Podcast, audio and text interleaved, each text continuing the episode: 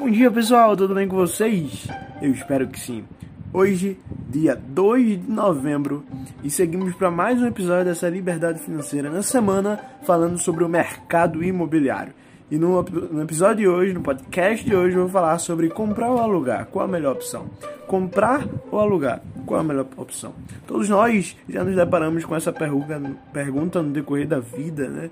Enquanto jovens, poxa, será que eu vou comprar logo, alugo logo? Principalmente quando estamos deixando a nossa casa, a casa que a gente foi criado, a casa dos nossos pais, para construir a liberdade financeira, construir realmente um patrimônio que nós mesmo é, construímos, né, desenvolvemos. E aí vem a pergunta: qual mais vantajoso, comprar ou alugar?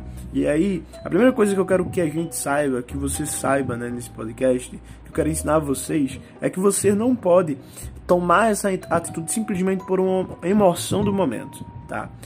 É, Existem dois principais fatores para tomar essa decisão de compra do imóvel, que é o primeiro fator, o fator econômico, como está a sua situação financeira e quais impactos esse essa compra vai causar no teu bolso, na tua situação financeira. E o segundo é a situação emocional, a situação de realização, né? Quanto de realização você vai ter, né? qual o sonho, o, o, o tamanho do sonho que você tem. Então são esses dois principais motivos que geralmente deixa claro, né, que geralmente é a base para a pessoa que vai comprar o imóvel. Vamos entrar no primeiro motivo que é a situação emocional, a situação financeira, econômica, né, o bolso, como é que está o seu bolso. Então, o ideal para aquele que deseja comprar um imóvel é que ele já tenha uma carteira de investimento construída. Então, se você é, já tem uma carteira de investimento construída, se você já tem uh, investimentos para aposentadoria, né, seja na previdência privada, seja por meio de fundos imobiliários, ações, uma carteira mais estruturada, com diversificações. Não sei qual, qual é, mas é, eu ensino um método sobre isso e vocês podem acompanhar nos meus podcasts. E aqui você vai ter com certeza ouvindo uma base sólida sobre como você constrói uma carteira de investimento e consegue preservar é, a, a sua aposentadoria por meio dos investimentos. Então você tem os seus investimentos, você tem a sua reserva de emergência e você tem cash, né? Se você tem cash para comprar. Se você está numa situação financeiramente boa, então você paga à vista. E aí você pode perguntar, poxa, mas é complicado pagar à vista. Quem é que tem condição hoje de pagar à vista? E eu digo que sim, tem. Por exemplo, eu atualmente estou com dois clientes de compra de apartamento, né?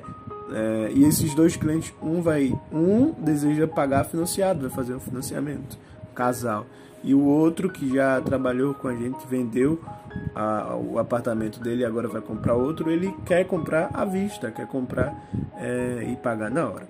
A grande questão é você é, saber que tem sim condição de você desenvolver um patrimônio, de você conseguir construir é, uma situação financeiramente saudável e principalmente você vai conseguir aqui comigo é, por questões não só de conhecimento, mas de acessibilidade também em em quando você querer conversar, tirar dúvidas e tudo mais. É, é possível sim, tá? Vamos tirar esse mito, essa. Vamos é, pensar sobre o que realmente é a verdade, e a verdade é que é possível sim você construir sua carteira de investimentos, sua reserva de emergência, você construir é, uma vida que ganhe mais, é possível sim. E além de ser possível, você é, pode fazer as decisões assertivas ao lado de pessoas que te façam é, economizar tempo, como corretores imobiliários profissionais, né, que tem tempo no mercado e experiência para te passar. Se você não está na situação financeira bem, se você é, hoje não tem, por exemplo, para aquelas pessoas que não têm uma, uma situação financeira favorável e deseja financiar, entra alguns requisitos aqui, algumas coisas que a gente tem que se analisar, se analisar. Tem um valor de entrada para financiar, né? E o bom disso é que você pode dar pelo FGTS, né? Ou você pode também dar um valor qualquer de entrada que você tenha em sua em seu banco ou em sua reserva E aí você tem o valor de entrada, você observa quanto fica as taxas. Geralmente os financiamentos duram em torno de 15 a 30 anos.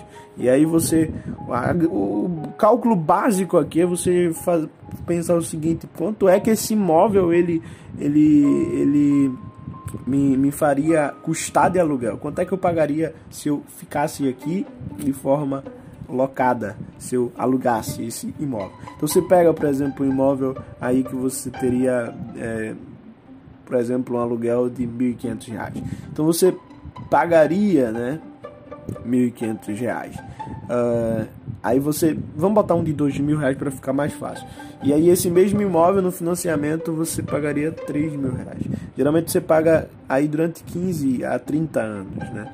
E geralmente, geralmente, dependendo da entrada, se a entrada não for uma coisa orbitrante, se for uma entrada pouca, você consegue, com apenas a economia do dinheiro que você tem no aluguel, a poupança, que você vai poupando, às vezes de 15 anos de financiamento, você consegue o mesmo valor do imóvel com 10 anos de poupança. Então é uma coisa que você tem que analisar. Agora, se você dá uma entrada maior, a tendência é os financiamentos, os mês, né? O, o valor mensal diminuir ao longo do tempo. E essa é a grande vantagem do financiamento quando você tem uma entrada maior, porque você tem aí é, o valor diminuindo ao longo do tempo através de financiamento. E mesmo que você pague a mais, mesmo que você pague, claro, sempre vai ter as taxas de juros a mais. E mesmo que você pague a mais, no aluguel você vai ter o reajuste anual, que é por, que é por, pelo IGPM ou pelo IPCA, né? Atualmente a nossa imobiliária está reajustando pelo IPCA, ou seja, em outras palavras, o aluguel sempre aumenta, vai aumentando no decorrer dos anos. Mas aí você tem no aluguel uma flexibilidade melhor. Você pode sair de um aluguel e ir para outro. Você tem também uma questão de escolha mais é, mais é, mais diversificada, sem contar que os custos geralmente que você faz para manter, para fazer manutenção, manter, para fazer manutenção no imóvel se repassa para o proprietário. Enquanto se você tivesse um, uma propriedade sua, tem a questão de custo que você tem que arcar. Então são imprevistos, são, são, são custos imprevistos, né? São custos que não são previamente calculados por coisas que são é, extremamente necessárias, como uma queda de energia um curto-circuito, uma, uma encanação ou uma coisa que afete diretamente no, no teu bem-estar.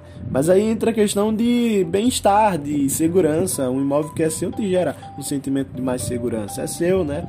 aliás, quando passamos há uns 30 anos atrás pela hiperinflação, as pessoas não tinham mais essa questão de, de apego às moedas, né? Saímos do cruzeiro, depois para o, o outro cruzeiro, é, entramos no real real. E assim, o Cruzeiro não valia mais nada no real. E ter um imóvel naquela época era uma questão de segurança. É, pô, mesmo que o meu dinheiro não vala, eu tenho um imóvel que eu sei que eu posso vender depois, que eu posso alugar e eu vou ter uma rentabilidade com isso. É um investimento que vai estar tá aqui, que não vai é, sumir, desaparecer. Até porque Deus criou essa terra e só. Então é, ela vai se valorizar ao longo do tempo. E a grande questão é você entender essas coisas. Então, financiar não é uma coisa ruim, né? Agora, quando você não dá entrada ou uma pouca entrada, talvez seja mais benéfico alugar e poupar, e principalmente investir o dinheiro poupado você tem uma rentabilidade e consegue pagar à vista o valor em um período menor do que o financiamento.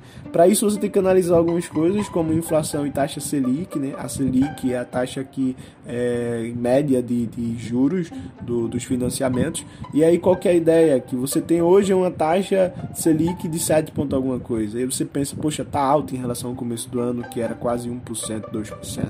Mas a grande questão é você analisar a relação entre Selic e inflação. Não adianta de nada ter uma Selic muito baixa se a inflação está é, tá menor ainda.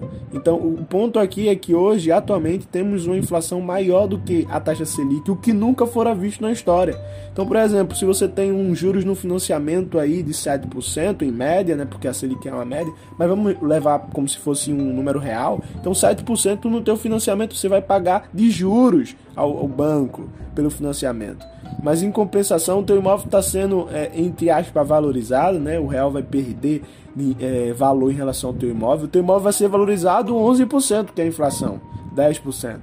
Então, vale a pena sim comprar e não é pelo, pelo simples fato da taxa de juros estar alta, mas pela inflação estar mais alta. Por isso que o mercado hoje de imóveis vale a pena. Vale a pena comprar e se você quiser comprar um imóvel, me chama, porque eu te ajudo com isso, tá? Hoje foi um podcast sobre comprar ou alugar, recomendações ideais para você. Não esqueça de curtir, compartilhar, me seguir no Instagram, Ismael Dionísio 4, seguir no Spotify. Vejo vocês amanhã, até a próxima e tchau!